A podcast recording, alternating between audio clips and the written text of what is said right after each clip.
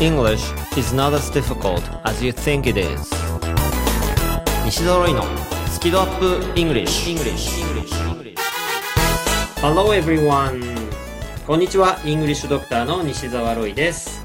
今週も始まりました。木八の英語バラエティラジオ番組スキドアップ English 今週と来週の2週間にわたってすごいゲストの方をお迎えしてお届けしますよ。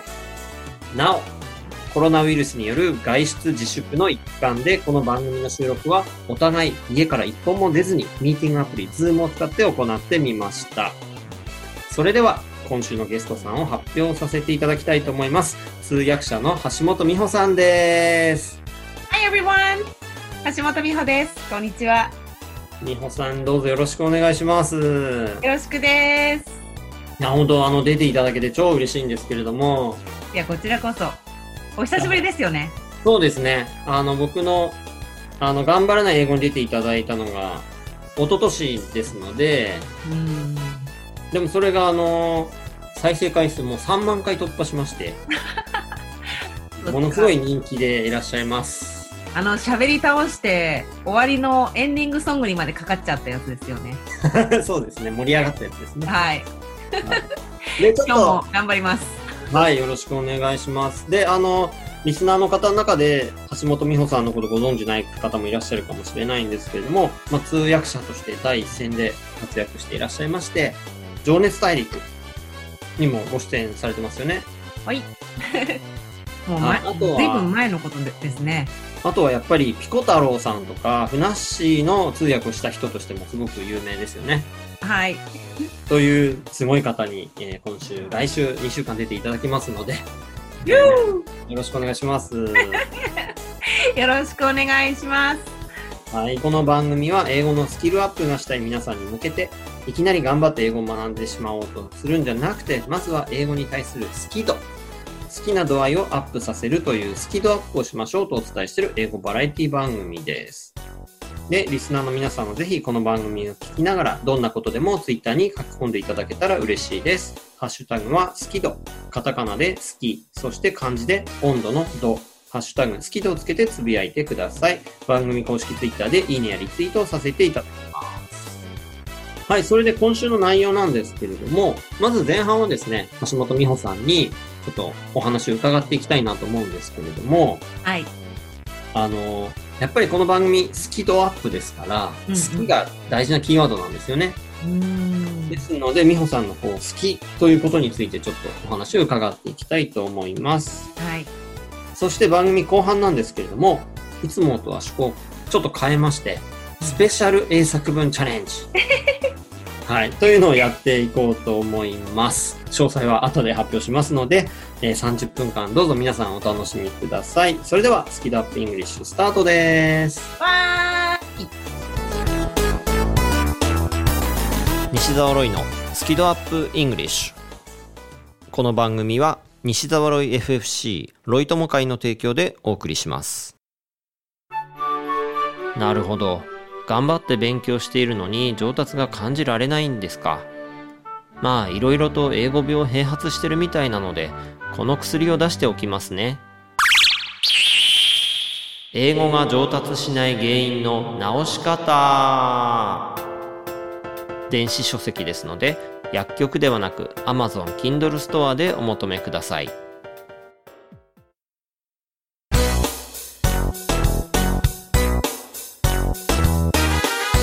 西澤ロイのスキドアップイングリッシュ。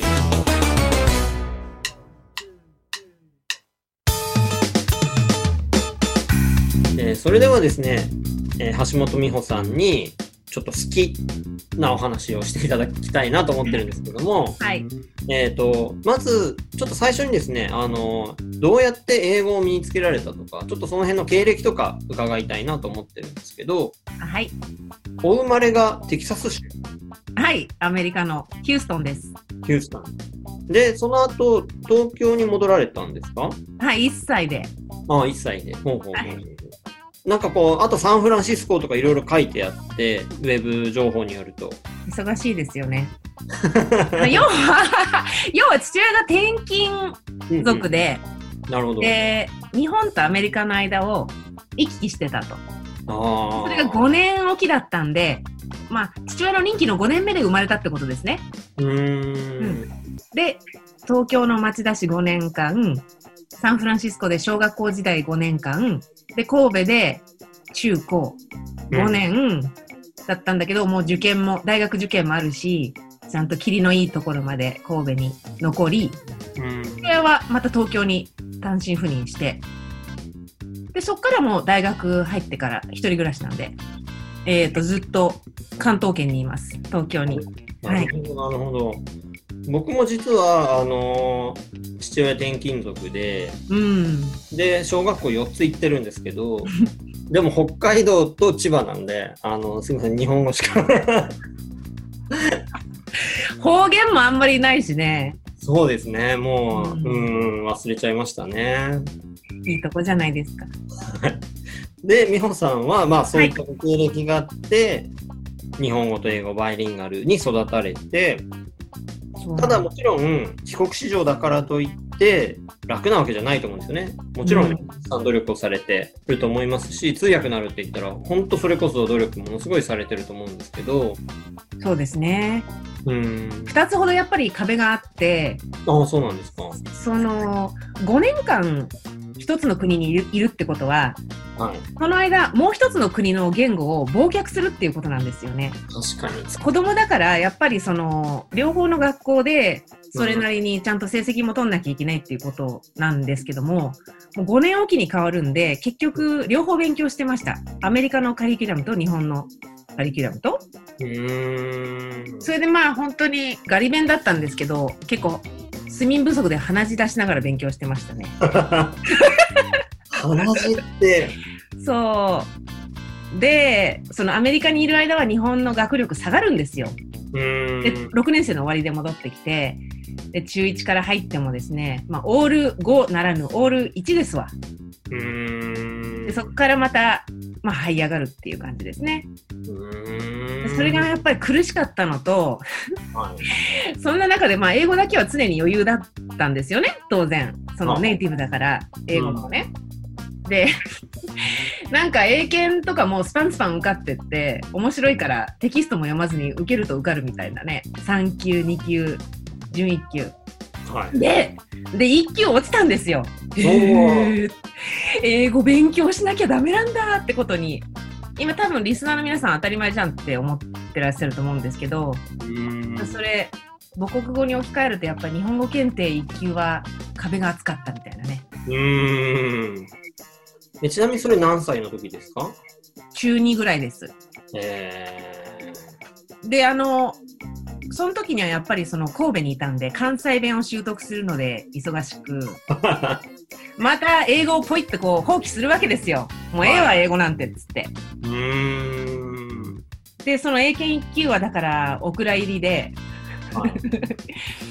就職活動をするときに英語ペラペラですって言っておきながら英検準1級はまずいだろうっていうことで。慌てて取りました。最後にでまた落ちました。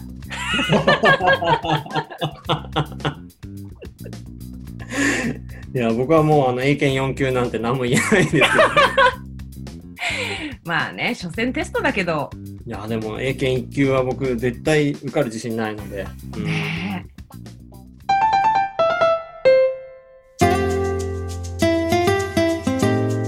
で、そんな美穂さんがその通訳をされていて、日本語と英語、まあ関西弁も含めると3つかもしれないですけど、いろんな言葉を深くうん、学ばれて、うん、どういうところが好きですか？通訳をするときに何が楽しいって、そのどんな人でもはい。生まれてきたからには何かしたいみたいなそういう欲求が本能的な欲求があるんですよね。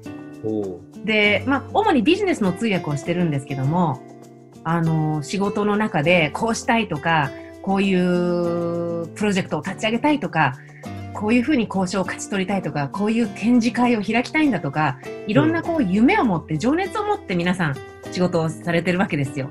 はい。で、それを伝えたいんだけども、言葉がその通じないところに行くと通訳が必要になるわけですよね。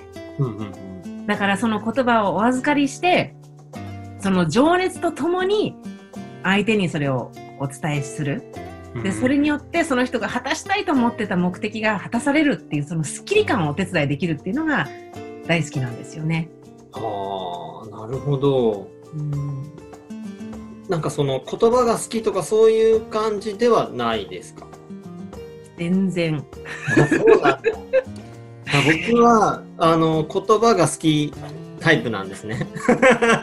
語学得意だもんね、ロイさん。得意かと言われるとよくわかんないんですけど、まあでも好きで、僕だったらなんかこう、例えば言葉学んでると、昔の人すげえなとか思ったりするんですよ。うん例えば、親って感じがあるじゃないですか。はい。で、親は木の上に立って見るみたいな成り立ちをしていると、本当だ。だからそれって親のあり方をもう漢字が、文字が示してるわけですよね。書いちゃった。本当だ。昔の人すごいなとか思いますし、だから本質が分かってるってことじゃないですか、そういうのって。ロイさんって深掘りするの好きだよね。大好きですね。私ね、前に前に進むのが好きなの。バカでしょ。ああ、なるほど。うん。うんあの、ごめんなさい、浅いんですよ。いやいやいや。あの、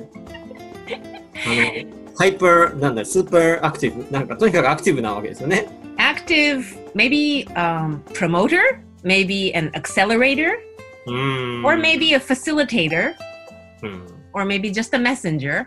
I don't know. でも、言葉っていうのは世界を変える力があると思う。で、世界っていうのがちょっと大げさなら、その世間でもいいし、業界でもいいし、この、プロジェクトでもいいんだけど、うん。その一つのユニットの世界を推進していくのが言葉なんですよね。うん。ただその言葉もモノトーンで、この心の入ってないような、魂のないような言葉だと物事は動かないんだけども、その言葉に力がこもっていて、それが人の心に届いたとき、はい。うん。つまり心に響く言葉っていうのがちゃんと伝わったときに、人は行動が変わるんですよね。うん。で、さっきお話ししたように、そのビジネスの現場で通訳をすることがほとんどなんで、やっぱりその説得とか、うん。いろんな変化が多い中で、その変化に抵抗する人とか、躊躇する人とかいはい。て、で、また組織で動いてるでしょ？だから、みんなで一丸となって一つの方向をこう目指していかなきゃいけないときに、説得ってすごく大事なんですよ。はい。でそういったその意志のある言葉をまたお預かりして別の言語に変えてそれを伝えるっていうこの役割がすごく、まあ、やりがいがあるっていうか有意義ですね。うーん。そういう捉え方なんですね。なるほそど。言葉は私ですけど私の場合はですけども言葉は単なる道具で、あの英語の使い手であり日本語の使い手でありやりたいのはそういうファシリテーションっていうかうん。言葉が伝わらないそのもどかしさをすっきりクリアしていく、うん。まあ、そういうなんでしょうねお手伝いですね。うーんさっきから美穂さんがお預かりするっていう表現されてるのが素敵だなと思ってる。そうですね。なんだかすごい素敵な言葉いっぱいあるんでね。あのうん自分のものにしちゃいたいぐらい素敵な言葉に遭遇します。あーでもだからその例えばその美穂さんの通訳ってその相手になりきるみたいなそうはいいう評価をされることが結構あるのかなというふうにそうですね。はい。だから例えば、ふなっしーとかにもちょっとなりきるとか、だからそれは、やっぱその本人の持ってるエネルギーとか、情熱とかそういうのを伝えるためにやってらっしゃるってことですよね。そうですね。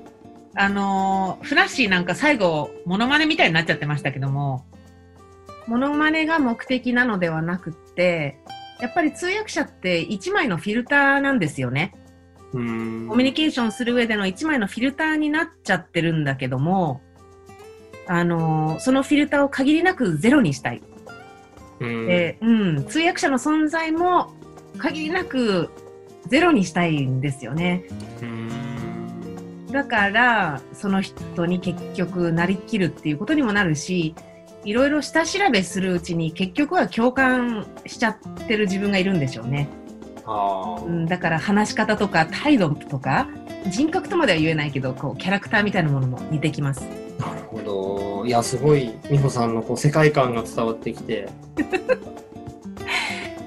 結構通訳って今機械翻訳もあるしうん単調な作業なんですよ、言語を変換するっていう仕事に過ぎないんだけどもうん。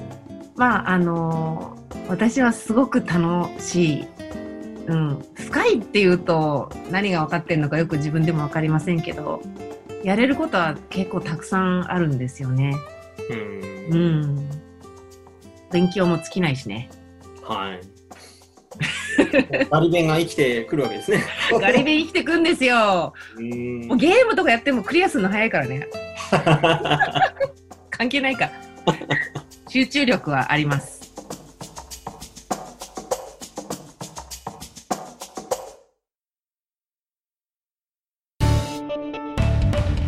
Arca English School. Hey guys, it's me Richard. どうもどうもリチャード川口です。ちょっとちょっとちょっと宣伝タイム。最強の英会話スクールがお茶の水にあるって知ってる？講師は全員バイリンガル。発音をはじめとした技術をピンポイントで教えてくれてラウンジでの英会話無料なんだってなんだってって俺がやってる学校だけど詳細は rkenglish.com で rkenglish.com See you all there English is not as difficult as you think it is 英語はあなたが思うほど難しくはありません西揃いのスキドアップ English スペシャル英作文チャレンジ。パフパフ。はい、通常の英作文チャレンジのコーナーでは毎週一つのお題を出してそのお題に対してまるで大喜利のように自由に英語で答えるというコーナーなんですがですが今週はですねはい、通訳者の橋本美穂さんという超スペシャルなゲストさんが来てくださってますのでスペシャル英作文チャレンジコーナーをお届けしたいと思います。何をやるかと言いますと橋本美穂さんがこれまで通訳をやってこられた中で訳すのに困った日本語とか印象に残ってる日本語それをちょっとご紹介いただきましてそれをお題にして私ロイが英作文にチャレンジしてみようかなと思いますしリスナーの皆さんにも遠慮なく英作文に挑戦してみてくださいそんな感じで進めてみようかと思いますわあ、よろしくお願いします。はい、よろしくお願いします。で、リスナーの皆さんは、ツイッターにお書きいただく際には、ハッシュタグは、スキドに加えて、英作文チャレンジ。チャレンジはカタカナですね。英作文チャレンジとぜひつけてくださいね。それでは、お題の発表を美穂さん、よろしくお願いします。はい。えー、それではお題を発表します。仕事も家庭もうまくやるのは大変だけれど、仕事も家庭もうまくやるのは大変だけれど、うん。というお題ですね。これは、あの、どなたが喋ったとか、ちょっと 教えてください。これはですね、なんか真面目な文章ですよね。はい。実は、これピコ太郎さんの。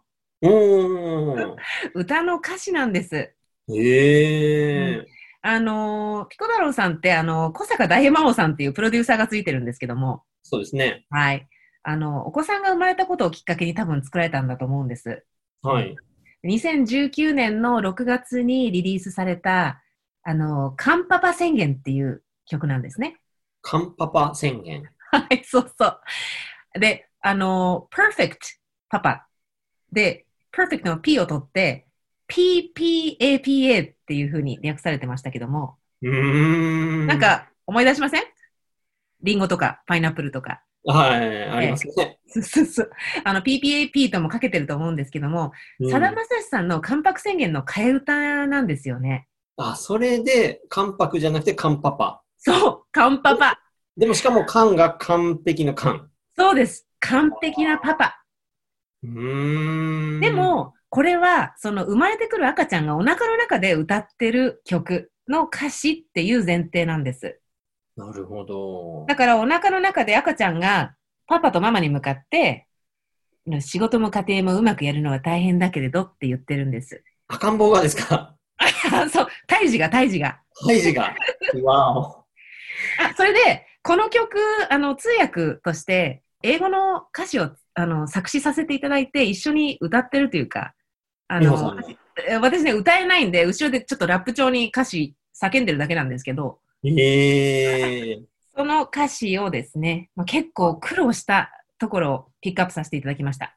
はい、というお題ですね。じゃあ、とりあえず、Thinking Time 行ってみましょう。はい。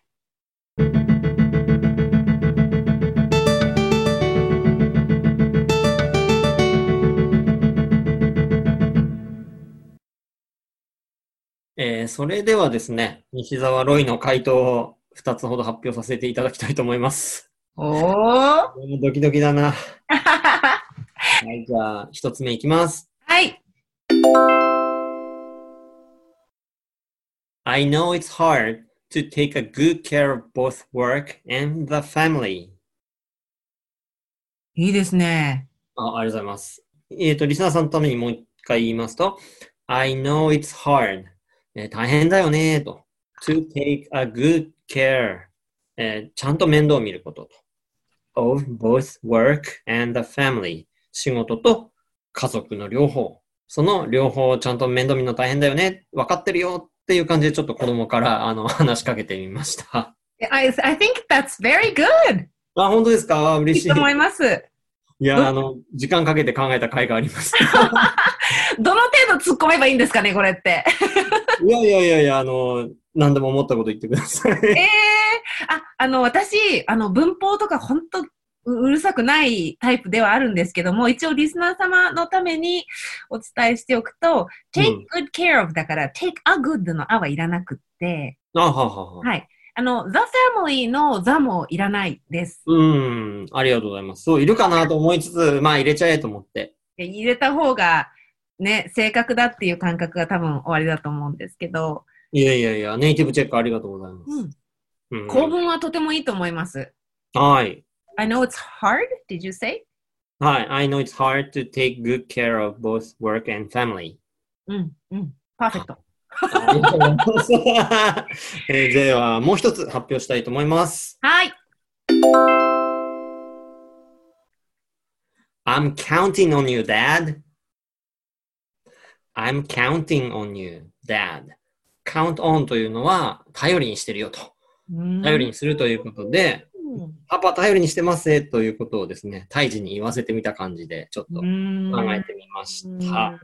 でもこんなの時間もらわないと絶対無理なんで。そう？いやー、あの、意訳ですよね、今のは。そうですね、そうですね。で、通訳ではまあやってはいけないんだけども、うんうんうん。あの自分の解釈を入れてクリエイティブに訳しちゃうことを私は飛躍って呼んでるんですよ。よく。あ の飛躍するの飛躍なんだけど、訳があの言語の訳になっちゃうっていう。面白い。飛躍。うん、今の飛躍ですよね。うん、しましたね、飛躍。ね。はい。でも、あの、I'm counting on you っていうのはすごいネイティブらしい表現だと思います。いやーありがとうございます。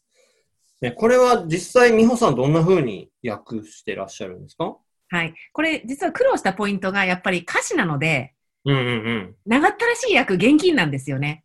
そうですよね。なんて言ったって、そのピコ太郎さんの歌なんで、はい。あのー私英語担当ですけど、英語が日本語に被ったら大変だから、うーん。とっとと訳して吐けなきゃいけないっていうんで、えっ、と、仕事も家庭も、both work and home。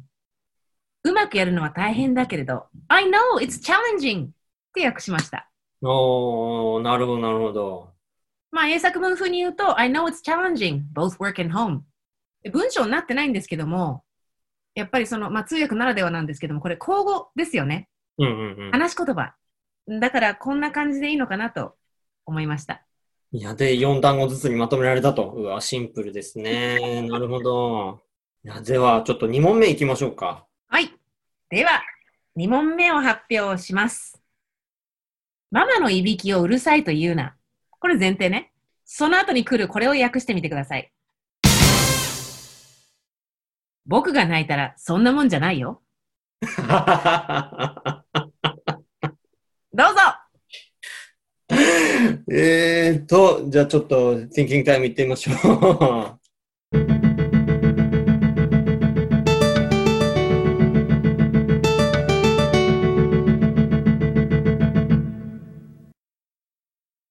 はい、それではまた考えましたので発表させていただきたいと思います。はい。I'll be a lot louder than that. うん。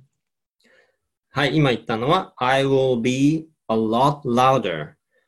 えー私がまあ将来的にもっとうるさいですよと。than that. その、はいそれよりもというふうに表現してみました。パーフェクトです。うわあ、ありがとうございます。I'll be, I'll be a lot louder than that. I'll be a lot louder than that. で、はいもう一個考えたのがこちらです。No one can stop me when I'm crying.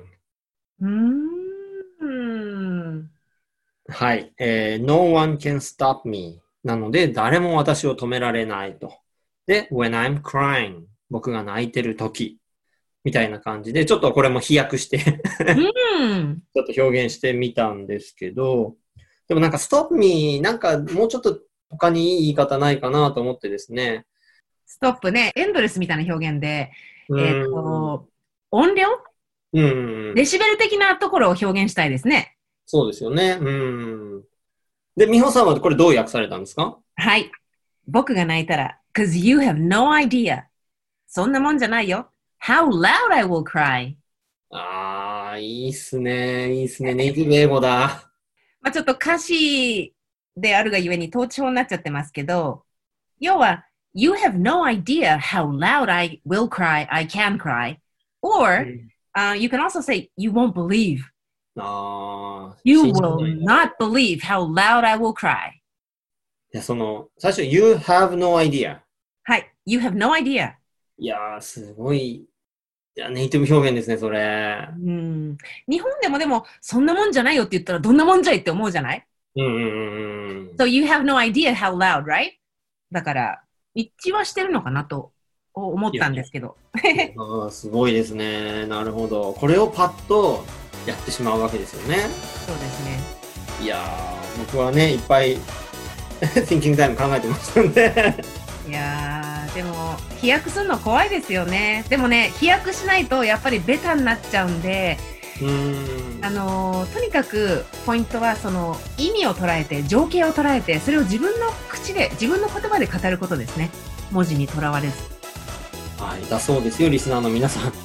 はい、ということで、スペシャル英作文チャレンジのコーナーをお届けしました。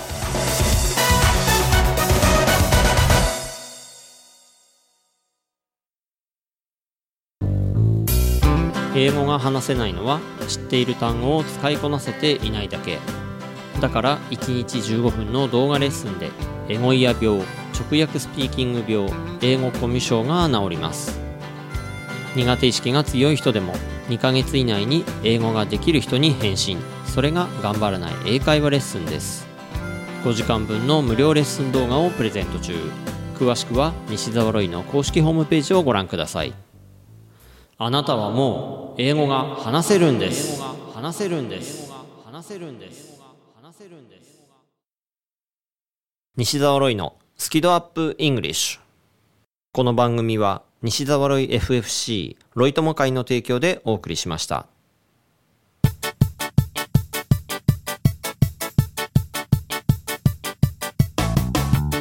美穂さん、どうですか？楽し楽しかったです、ロイさん。ありがとうございます。ああ、よかったです。ありがとうございます。また来週もお願いしますね。はい、楽しみです。美穂さん、あの、雑誌で毎月連載されてますよね。あ、はい、あの、CNN English Express。はい、ありがとうございます。僕もあの前インタビュー載っけていただいたりとか、すごいお世話になってる雑誌なので、巻頭インタビュー載ってらっしゃいましたよね。ああ、そうですね。あの、朝日出版社さんの CNN イングリッシュエクスプレスで、同時通訳者橋本美穂の英語にないなら作っちゃえっていう連載をさせていただいてて、これ何が楽しいって、あの、読者の皆さんに参加していただくことによって成り立ってるんですね。で、毎回お題を出して、例えば、微妙、微妙って英語でなんて言うみたいなお題が出て、読者の皆さんが投稿してくださるっていううーん。です。だから、英作文チャレンジの雑誌版みたいな、結構似てるところがあるのかなと思うんですけど。そうですね。で、かつ、あのう、ん英語にないから作るっていうところで、本当に正解も不正解もないんですうね。ーん。えっと、どんなお題が出たり他にしました、今まで？そうですね。今までだと、うん、晴れ男？とか、八方美人とか、亭主関白とか、言ったもん勝ちとか、うわー全部難しいですね。あの、ドヤ顔逆ギレ鬼に金棒とか、いろいろありますので、ドヤ顔なんて言うんだろう。うわ、これはなかなかハードル高いですね。高いでしょう。褒め殺しもありますから。褒め殺し。はい。というのを毎月連載でやってらっしゃって、で、毎月6日発売なんですよね、雑誌が。はい。ぜひ、リスナーの皆さん、チェックしてみてください。はい。で、この番組なんですけれども、スキドアップイングリッシュ、番組公式ツイッターがありますので、フォローとぜひこの番組のことを拡散シェアよろしくお願いします。また、バックナンバーは楽曲を除いた形で、番組公式ブログや、ポッドキャスト、アプリヒマラヤなどでも全て聞くことができますので、どうぞお楽しみください。ということで、木八の英語バラエティラジオ番組、好き度 Up English を今週はスペシャルゲストとして通訳者の橋本美穂さんをお迎えしてお届けしました。美穂さんまた来週もよろしくお願いします。よろしくお願いします。お届けしましたのは English Doctor 西澤ロイでした。Thanks a lot for listening and be sure to tune in next week. Stay safe. Wash your hand. Bye. Bye bye!